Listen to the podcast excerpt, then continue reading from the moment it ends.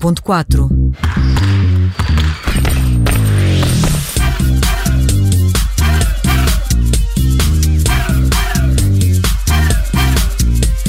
Como dizia há pouco, hoje é dia do Deixe-se de Desculpas. Temos connosco o personal trainer Eduardo Schultz. Eduardo, bem-vindo mais uma vez. Boa tarde. Olá, Ana. Muito boa tarde. E Eduardo, hoje queres falar de exercício físico em contexto clínico, aqui no fundo eh, indicado para pessoas com esclerose múltipla, não é assim? Bom, hoje vamos falar sobre esclerose múltipla e, como tu disseste muito bem, exercício físico em contexto clínico. E isto porquê? Porque nesta altura do ano, aliás, como se vê pelo dia de hoje, está um dia quente de verão, a sério. Uh, hoje às 7 da manhã estava a dar treino outdoor e já estavam 27 graus, estava uma manhã incrível. E, portanto, é normal que as pessoas, nesta fase do ano, porque o corpo está mais exposto, porque procuram mais a praia, as preocupações estéticas são maiores. E, portanto, vêem-se capas de revista a incentivar resultados, uh, as estratégias passam sempre por perder massa gorda, tonificar a perna, tonificar os glúteos, enfim, tudo aquilo que propõe é que a pessoa possa sentir-se bem com o seu corpo, melhorar a sua autoestima e sentir-se mais confortável uh, em expor, de facto, o corpo. Portanto, nada contra, aliás, falámos sobre isso, é um objetivo válido como outro qualquer, mas o exercício físico vai muito para além da estética, vai para contextos de saúde e, neste caso em particular, hoje falo em esclerose múltipla. E porquê que trouxe este tema? Eu estou a trabalhar agora com uma aluna septuagenária com, com esclerose múltipla e é um desafio tremendo. Bom, primeiro, para quem não sabe, a doença em causa é uma doença neurológica crónica, portanto, é progressiva, uhum. pode se tornar muito incapacitante e, no fundo, ataca o nosso sistema nervoso central. Basicamente, o que acontece é que o nosso próprio sistema imunológico, portanto, é uma doença autoimune, vai atacar uma bainha protetora chamada mielina, que é uma bainha que cobre fibras nervosas. E essa mielina é responsável pela boa propagação da informação que corre entre o cérebro e o nosso corpo. Portanto, ao afetar esta boa comunicação entre o cérebro e o corpo, como compreendem, vai gerar um conjunto de problemas. Naturalmente, os músculos vão receber esta informação de forma deficiente e começam a ter problemas, por exemplo, na locomoção, no equilíbrio, na motricidade fina, na própria força, na forma como aplicam a força, enfim, e gera um conjunto de dificuldades que depois varia de pessoa para pessoa o grau de severidade desta doença. Pode ser, de facto, muito mais incapacitante, mais severo, ou pode ser um bocadinho mais suave, mais brando. Portanto, há pessoas que até uh, experienciam episódios mais intensos numa ocasião e depois passam longos períodos sem sintomas, ou, por outro lado, há pessoas que, cuja doença se vai, de alguma forma, propagando progressivamente uh, e até se tornar, como disse há pouco, incapacitante. Portanto, há vários graus diferenciados.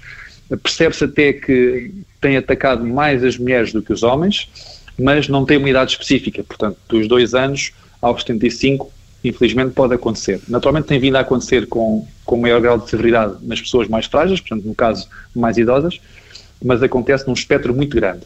O que é facto é que ainda não há uma causa certa, portanto, não se descobriu um padrão que identifique uh, de onde é que vem esta doença e, portanto, também não há uma, uma cura que seja já identificada.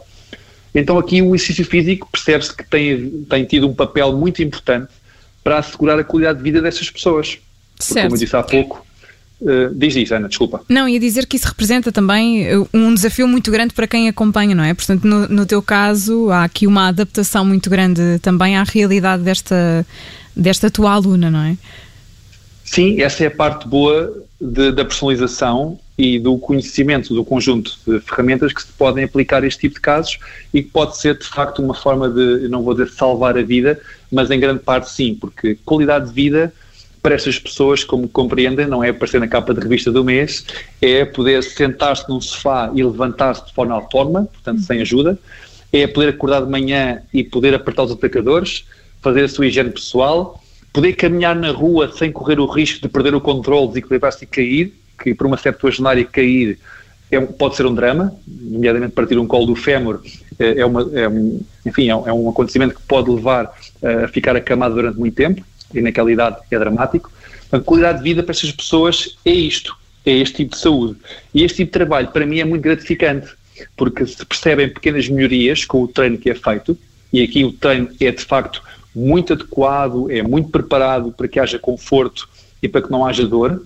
porque se são pessoas que estão com alguma debilidade, pode acontecer esse tipo de desconforto, e não é desejável, como é evidente. Uh, e qualquer ganho, nomeadamente perceber que a pessoa com mais conforto consegue pegar um objeto do chão, trazê-lo para cima sem se desequilibrar, é, é uma pequena vitória que nestes, nestes casos é, é, com muita alegria que vou vendo esta progressão desta minha aluna com quem tenho trabalhado agora. Eduardo, e quando falas em uh, ganhos, uh, falas aqui também em, no fundo, em procurar retardar o, o avanço desta doença?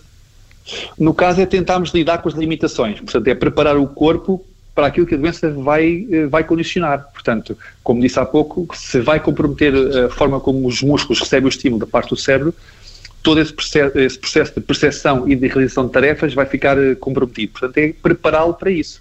E o treino de força tem essa particularidade.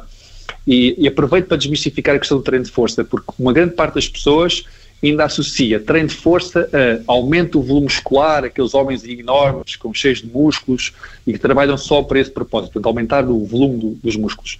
Mas não é nada disso. Na verdade, treino de força é preparar o corpo para funções diárias, porque nós lidamos, de facto, com forças.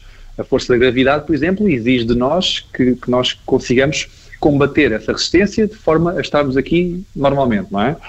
Uh, a força que temos que fazer para suportar o nosso próprio corpo, por exemplo, empurrar uma porta, uh, levantar e sentar um sofá, pegar no nosso filho ao colo, num saco de compras, enfim, tudo isto são resistências que nós vencemos diariamente e para o qual temos de estar preparados. Portanto, treino de força pode ter este propósito. E não nos podemos esquecer que, imaginam não nos podemos esquecer quem sofre de esclerose múltipla, uh, tudo isso, não é? Empurrar uma porta, uh, subir um, um, degrau, tudo isso implica uh, uma grande dose de, de esforço e de, de, preparação. Sim, tudo isto é um grande desafio. Portanto, nós quando temos saúde, temos isto como adquirido. Uhum. E, e todas essas tarefas que nós fazemos, nem damos por isso. E, portanto, como somos capazes de fazer, não damos conta e às vezes nem damos valor. Mas quando perdemos essa capacidade, percebemos o quão difícil é ou se pode tornar. É um grande desafio. Claro. E... O, importante é cada caso ser, ser acompanhado e existir de facto esse, esse exercício físico que, como explicavas, pode ser uh, crucial para melhorar a qualidade de vida destas pessoas.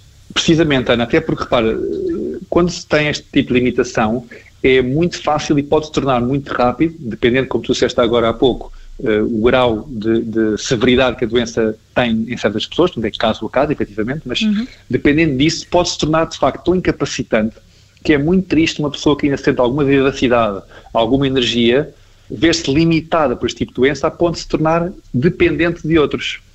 E isso causa aqui até do ponto de vista da autoestima, do, do ponto de vista emocional, aqui tem um grande impacto numa pessoa que ainda se sente com energia, mas que se, que se vê incapacitada. E, portanto, ter aqui o exercício físico como um papel que melhore estas pequenas tarefas e que no seu dia a dia são tão representativas, acaba por melhorar muito a qualidade de vida destas pessoas e traz uh, todo um novo fogo uh, ao lidar com esta doença. Muito bem, foi por isso também trouxeste aqui este exemplo de uma aluna tua que está, que está a ter também eh, resultados nessa melhoria de qualidade de vida. O Eduardo Schultz é personal trainer, junta-se a nós sempre neste dia da semana. Eduardo, muito obrigada. Até para a semana. Obrigado também, uma boa semana aos dois. Obrigada. Obrigado.